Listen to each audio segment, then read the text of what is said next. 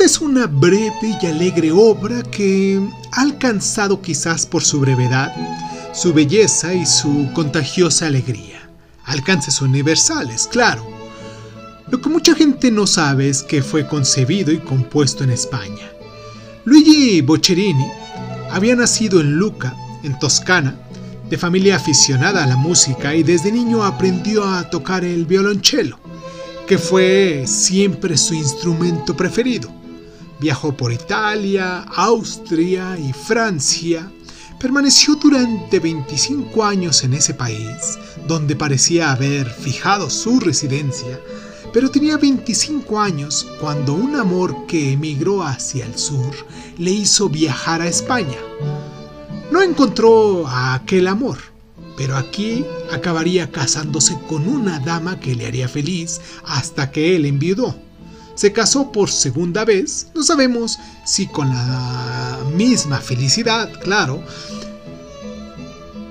Boccherini encontró una buena acogida por parte del rey Carlos III pero sobre todo por la del infante Don Luis, hermano del rey y extraordinariamente aficionado a la música, que le acogió con gusto en sus palacios de Villaviciosa de Odón, en Boadilla del Monte y Arenas de San Pedro.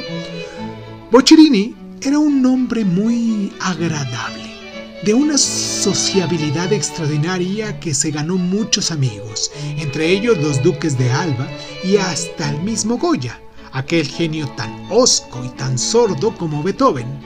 Quizás Boccherini acabó superado por los tiempos nuevos. Los últimos años de su vida, ya bajo el reinado de Carlos IV y la privanza de Godoy, fueron menos felices. Enfermaría y moriría víctima de la tuberculosis, una enfermedad que luego mataría a tantos músicos románticos, casi coincidiendo con la derrota de Trafalgar.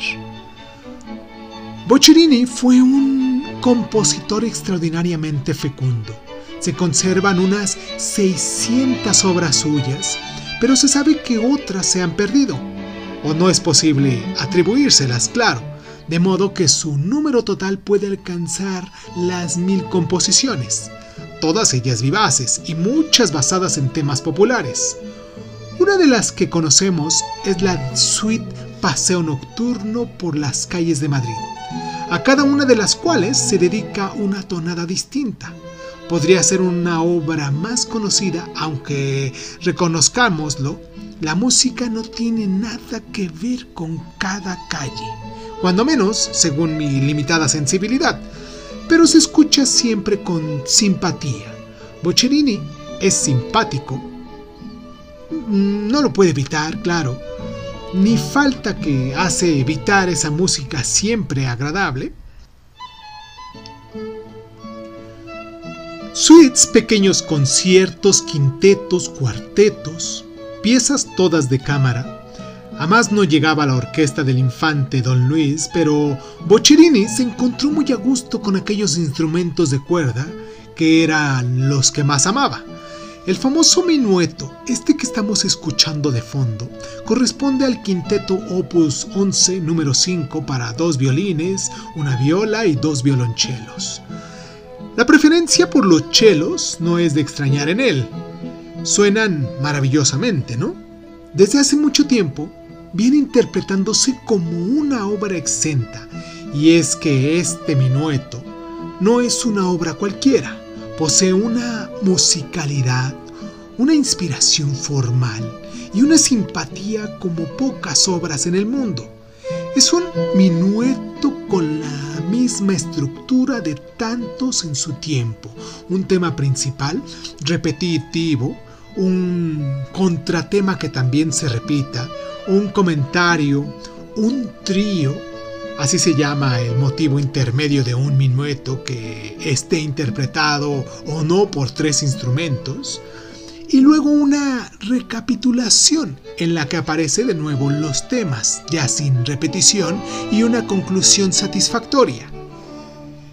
Tan grato y tan delicioso que se ha ganado su interpretación en el mundo entero en el acto de clausura de un Congreso Internacional en un país ciertamente lejano, una pequeña orquesta de cámara nos hizo oír el minueto de Boccherini. No fue un pequeño ni, ni fue asombroso cuando resultó que todos los presentes de diferentes nacionalidades lo conocían de sobra.